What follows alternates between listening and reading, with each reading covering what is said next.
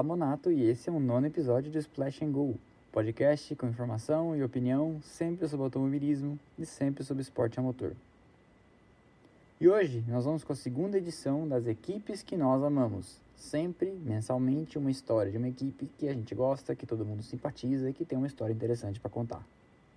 Na primeira edição, no mês passado, eu contei a história da equipe Copersucar Fittipaldi, a até hoje única equipe brasileira a correr na Fórmula 1 entre os anos de 1975 e 1982.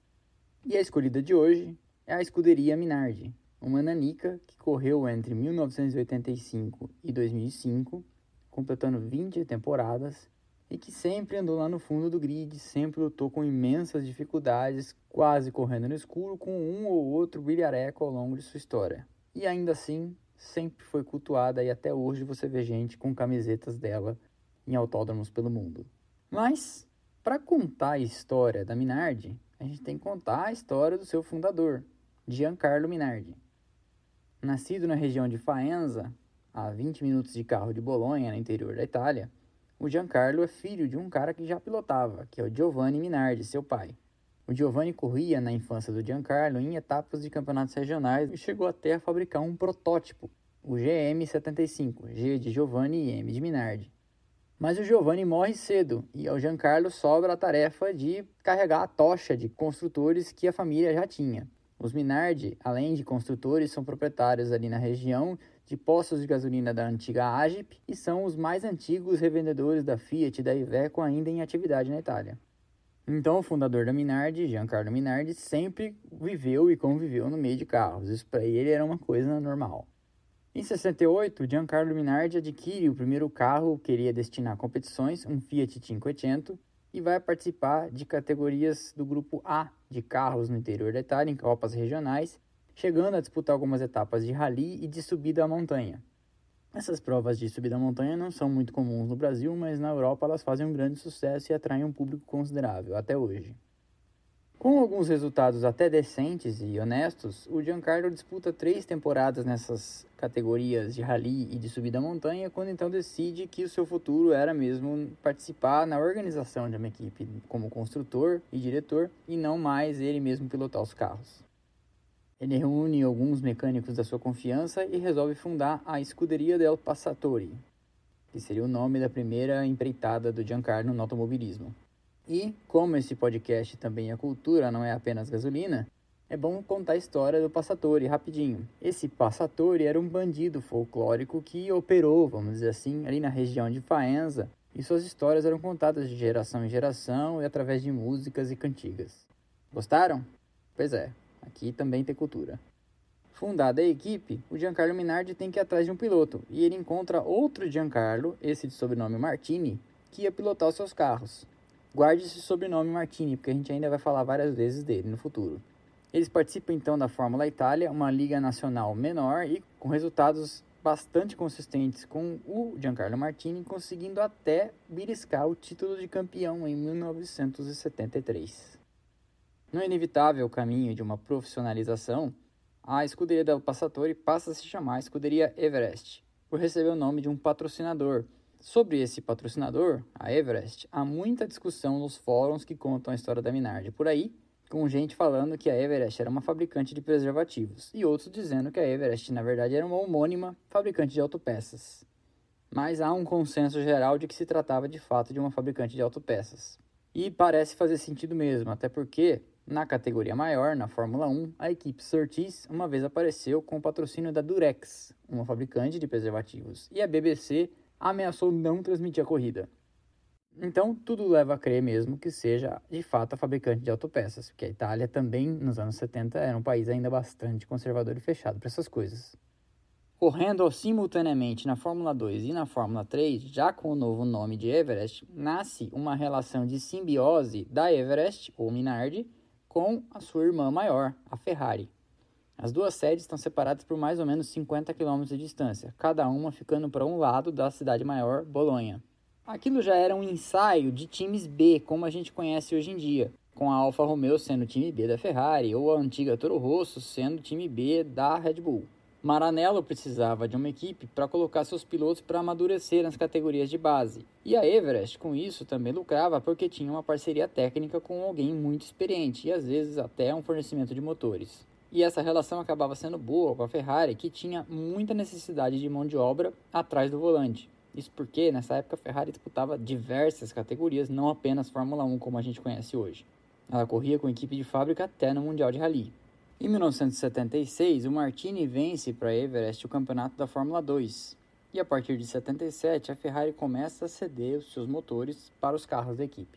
Até aqui, eles não eram necessariamente construtores e compravam chassis de outros fabricantes como a Halt e a Chevron. No seu line-up, alguns nomes de quem a gente ouviria falar no futuro, como L. De Angelis, sempre um pessoal em que a Ferrari mantinha os olhos. Em 1980, a Minardi torna-se definitivamente um construtor e não mais compra chassis de outros fabricantes, fazendo tudo do zero, muito com a ajuda da sua irmã maior, a Ferrari.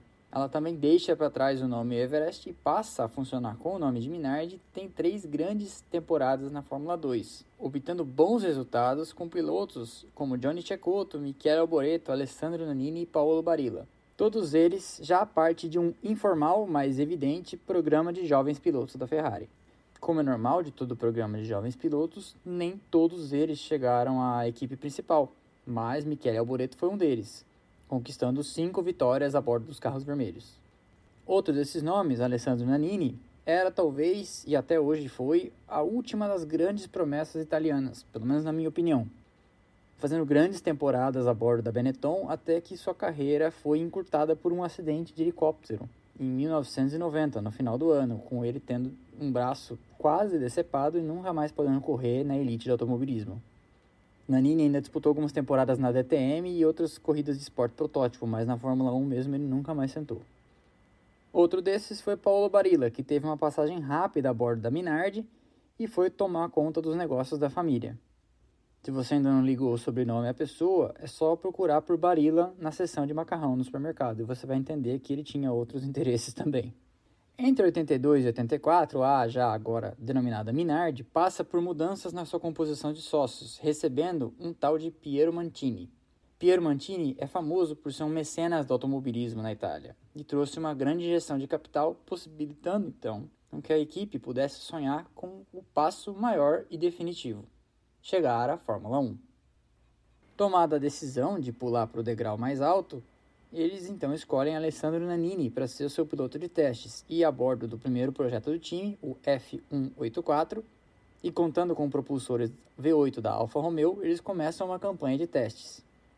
No meio da campanha de testes, eles sofrem um revés quando a Alfa Romeo informa que está se retirando da Fórmula 1 e não vai mais desenvolver motores para ninguém. Pronto estava instalado o pânico. Tipo, e agora? Como que nós vamos empurrar nosso carro? Eles têm então que, às pressas, correr atrás de um motor e conseguem encontrar um V6 da Cosworth que vai funcionar como tampão. Como tampão, porque o Piero Mantini, que foi aquele cara que fez um aporte de recursos, era sócio de uma fabricante de motores chamada Motori Moderni. E ele resolve então abraçar a causa de desenvolver um propulsor próprio para a equipe de Fórmula 1 em que ele era sócio. Mas desenvolver um motor para a Fórmula 1 não é exatamente um projeto modesto. Não estando com uma montadora por trás é realmente uma tarefa inglória. Ainda assim, eles resolvem topar a parada.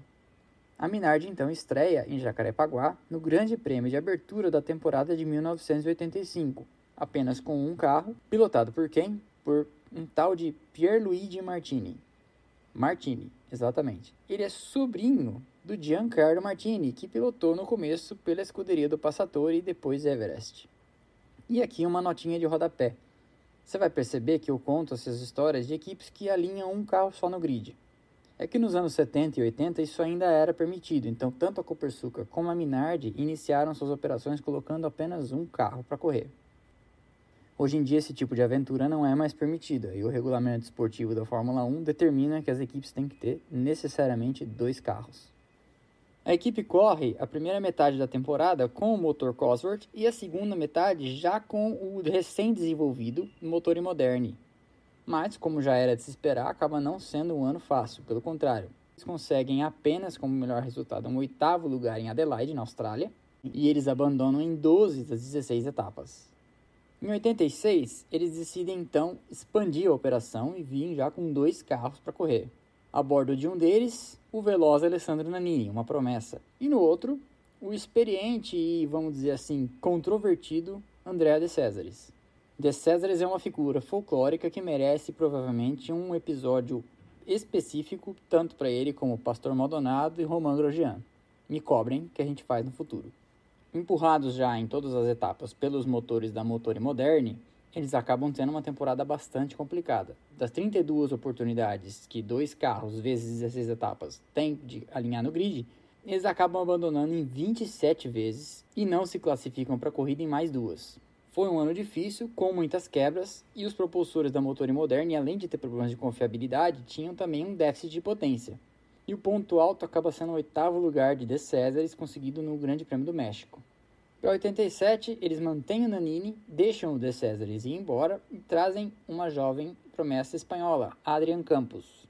Esse Adrian Campos é aquele mesmo que foi o fundador da equipe Espanha, ou HRT, lá em 2010 que contou ao volante com Bruno Senna e o indiano Karun Chandok. Esse também foi o último ano em que eles correram com os problemáticos motor Moderne, tendo como melhor resultado 11 lugar conseguido pelo Nanini em duas oportunidades, na Hungria em Portugal. Para 88, a Minardi faz então uma aposta segura, com o motor Cosworth V6, deixando os problemáticos motor Moderne e passando a ser cliente de uma fornecedora que pelo menos tinha mais experiência. Era um motor menos potente, mas que pelo menos levava os carros pilotados pelos dois espanhóis, Adrian Campos e Luiz Pérez Sala, até o final. No começo do ano, o projeto de um italiano chamado Giacomo Caliri para o carro começa a se mostrar promissor, e os resultados com o Sala acabam sendo encorajadores. Mas encorajadores, claro, para os padrões da Minardi. No outro carro, Adrian Campos acaba sendo substituído por fraco desempenho pelo homem de todas as horas, ele mesmo, Pierluigi Martini. E é ele, o Martini, que consegue o primeiro ponto da equipe, com o sexto lugar no circuito de rua de Detroit. Para desenhar o carro de 89, a Minardi traz um jovem desenhista chamado Aldo Costa e dispensa Giacomo Caliri. Aldo Costa, que estava começando a carreira, depois vem a ser, por 12 anos, Chief Designer da Ferrari e hoje é Chief Designer da Mercedes. Sim, a Mercedes de Hamilton e Bottas. Então, dá para perceber que sabia e sabe das coisas esse cara. Coincidência ou não, o fato é que o carro começa a apresentar resultados promissores em classificações, com o Martini conseguindo colocar o carro no grid em 11º, tanto em Mônaco como no Canadá e em Silverstone, circuitos bastante variados em traçado com características muito diferentes. Como resultado final, ele consegue morder dois quintos lugares em Silverstone e em Portugal e um sexto na Austrália. Nessa corrida da Austrália, ainda conseguiu classificar o carro em terceiro no grid, atrás apenas das duas poderosas McLaren Honda de Senna e Prost. Seu companheiro de equipe, Luiz Pérez Sala, também consegue um pontinho num sexto lugar em Silverstone. Essa etapa de Silverstone então contou com a Minardi colocando seus dois carros nos pontos, em quinto e sexto, com Martini e Sala, numa época em que apenas os seis primeiros pontuavam. Mas o grande momento da temporada, apesar desses pontos, foi a única volta já liderada pela Minardi em toda a sua história, no Grande Prêmio de Portugal, no Estoril. Martini acabou retardando sua parada nos boxes e quando os líderes, McLaren e Ferraris, foram trocar pneu, acabou tendo a liderança caindo no seu colo. Uh, this is a marvelous race for little Pierre Luigi Martini because to be up in third place and actually to have led a Grand Prix for the first time in his life, albeit for a fairly short time, is a very considerable achievement. But over the line to complete 41 laps in this 71 lap goes Gerhard Berger. Quando todo mundo voltou, a ordem se restabeleceu, mas ainda assim ele acabou colocando o carro em quinto lugar e marcando dois pontinhos. Até ali, aquela era a melhor temporada da Minardi. Esse entusiasmo inicial não se transfere para o ano de 1990, quando então uma evolução dos motores Cosworth mostra-se muito pouco confiável e com déficit de potência, fazendo com que o Martini consiga apenas um sétimo lugar na prova de estreia nos Estados Unidos. No outro carro, vem Paolo Barilla, que acaba sendo substituído no meio do ano por uma promessa em quem a Ferrari mantinha os olhos, Gianni Morbidelli. E esse período com Gianni Morbidelli dá para Minardi a chance de, em 1991, disputar o ano todo com motores fabricados pela irmã maior de Maranello, ainda que não fosse a versão de ponta da equipe vermelha, que seria sempre exclusiva para os seus carros. Com esses motores, a Minardi acaba tendo seu melhor ano em 1991, marcando seis pontos e cravando o sétimo lugar entre os construtores, com dois quartos lugares conseguidos pelo Martini. O fornecimento de motores da Ferrari acaba durando só esse ano, e em 92 eles vão então com os também problemáticos motores da Lamborghini. O time sofre com um motor pouco confiável e desajeitado, era um V12 grande que mal cabia no chassi da equipe, e isso compromete muito a aerodinâmica e o equilíbrio, e o único feito digno de nota acaba sendo um sexto lugar, conseguido pelo Christian Fittipaldi em Suzuka, que acaba sendo também o primeiro ponto conseguido pelo brasileiro na Fórmula 1. Para 93, a equipe volta atrás e vai ser cliente da Ford Cosworth, e vem com a dupla de pilotos Christian Fittipaldi e Fabrizio Barbaza. Na estreia do ano, Christian consegue um fantástico e talvez pode ser chamado heróico quarto lugar em Kyalami, com chuva e tudo. O Christian vai ali atrás. O Christian pintando ali atrás devagarinho. Senna vem para ser o segundo. Ayrton, Ayrton, Senna do Brasil na segunda posição. Christian Fittipaldi vibra muito. Vibra muito Christian Fittipaldi pela quarta posição. Eu vejo daqui uma grande festa no box da Minardi. Christian ainda vai conseguir mais um quinto lugar em Mônaco e acaba marcando cinco pontos no ano. Seu companheiro, Fabrício Barbaza, consegue dois sextos lugares, mas ainda assim parece que não foi bom o suficiente para a equipe que acaba substituindo ele por quem? Ele mesmo, Pierluigi Martini. Essa dupla Fittipaldi e Martini acabou protagonizando o maravilhoso looping que o brasileiro deu ao acertar a traseira do colega na reta final do Grande Prêmio de Monza. Se você tiver curiosidade sobre esse momento glorioso, é só entrar no nosso Instagram e procurar pela seção Pancadas. Lá você vai ver o vídeo desse toque que faz com que o Christian dê um looping completo em cima do seu próprio eixo e aterrize graciosamente, conseguindo completar e cruzar a linha de chegada com toda a classe que um sobrenome Fittipaldi dá. Fosse um esporte olímpico, merecia um 10, a lá Nadia Comaneci em Montreal. No final do ano de 93, a Minardi adquire o espólio da Scuderia Itália, outra equipe nanica, talvez menor do que a Minardi, que acaba fechando. Nessa operação, eles herdam boa parte do maquinário da equipe e ganham de brinde o contrato com um agora veterano Michele Alboreto, aquele mesmo que correu pela Everest lá atrás na Fórmula 2 e que agora não era mais um jovenzinho. Os resultados acabam sendo dois quintos lugares conseguidos pelo Martini e um sexto pelo Alboreto. Mas o Martini, que não era eterno, começa já a dar sinais da idade, visivelmente fora de ritmo e cometendo alguns erros que a equipe considera meio inadmissíveis. Então, para 95, eles trazem uma jovem promessa de desenvolvimento da Ferrari, Luca Badoer, e o português simpático Pedro Lamy. O Badoer acaba marcando um único ponto da equipe na Austrália. 96 vê a Minardi ter seu pior ano, com um rodízio de pilotos entre Giovanni Lavage e Giancarlo Fisichella e o brasileiro Tarso Marques e Pedro Lamy. Zero pontos. E desse buraco, a equipe, sob a supervisão de Giancarlo Minardi, nunca mais se recuperou, zerando 97, zerando 98 e conseguindo mais um pontinho no Grande Prêmio da Europa, disputado em Nürburgring, com o sexto lugar solitário do Marc Genet, depois do trágico abandono de Badoer, que vinha em quarto. Essa corrida de Nürburgring é aquela corrida maluca, vencida pelas duas Stewart de Johnny Herbert e Rubens Barrichello, em que um monte de gente abandonou e caiu uma chuva torrencial. O Badoer, coitado, vinha em quarto quando foi traído miseravelmente pelo motor da sua Minardi. This is Vidar out of the race. Mark Genet moves up a place into sixth position in the other Minardi. Luca Vidar loses a potential world point disgustedly. It's fourth place, of course, he's just lost. So uh, three World Championship points and what would have been a stunning fourth place in a Minardi out of the window for Luca Vidar. And now the very fashionable Doing a Hakkinen. Yep.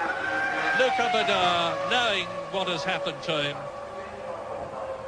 Under, un, understandably, I suppose. Uh... Foi uma pena, porque ele conseguiria igualar os melhores resultados do time, conseguidos por Pierluigi Martini e Christian Fittipaldi, sempre quartos lugares. Em 2000, a equipe zera de novo e o Giancarlo Minardi resolve vender a equipe, ele vende para um australiano chamado Paul Stoddart, que construiu um império de aviação executiva na Austrália. A empresa do Paul Stoddart chamava European e ele acaba rebatizando o time de European Minardi.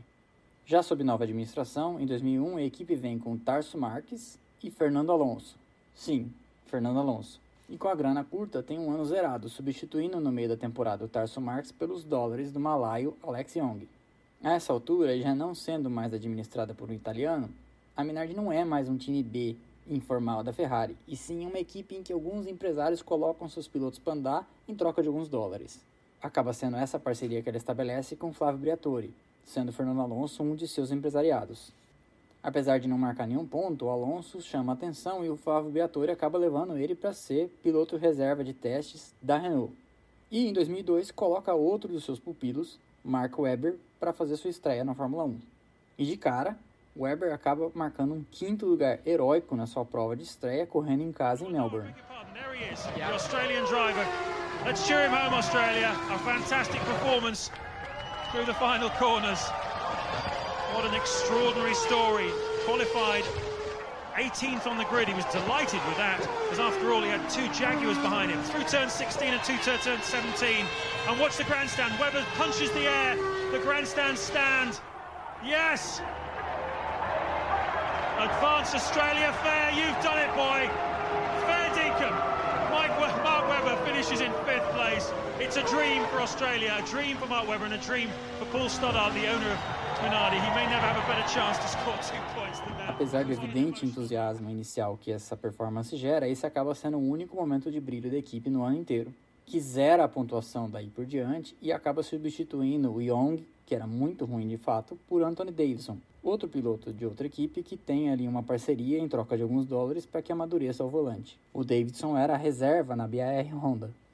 Já 2003 vê o time zerar de novo, com Jos Verstappen e Justin Wilson marcando nenhum ponto, mesmo com a zona de pontuação sendo estendida de seis primeiros para os oito primeiros. Para 2004, naquele que seria seu penúltimo ano, a equipe marca um pontinho solitário nos Estados Unidos, obtido pelas mãos do húngaro de breve passagem, Zolt Baumgartner. E então entra o último ano da equipe, 2005. Paul Stoddard já estava conversando com alguns grupos de investidores para passar a equipe para frente. E então, surpreendentemente, acaba sendo um ano em que a equipe pontua com os dois carros no Grande Prêmio dos Estados Unidos, com um quinto e um sexto lugar. Porém, isso se deveu muito mais ao vexame protagonizado pela Fórmula 1 nos Estados Unidos. Afinal, esse Grande Prêmio de Indianápolis foi aquele em que apenas seis carros alinharam no grid, do que por qualquer mérito da Minardi. O time acaba marcando esses pontos por ter concluído a corrida, que não contava com nenhum tipo de adversário, era só levar o carro até o final. No final da temporada, a estrutura toda é vendida para a marca de energéticos Red Bull, que fez dela então sua equipe B, a Toro Rosso, que correu até o ano passado e agora foi renomeada como AlphaTauri. E foi o fim de uma trajetória de 345 grandes prêmios em que eles compareceram, tendo largado em 320 e marcando 38 pontinhos, bastante suados, é verdade ao longo de 20 temporadas completas.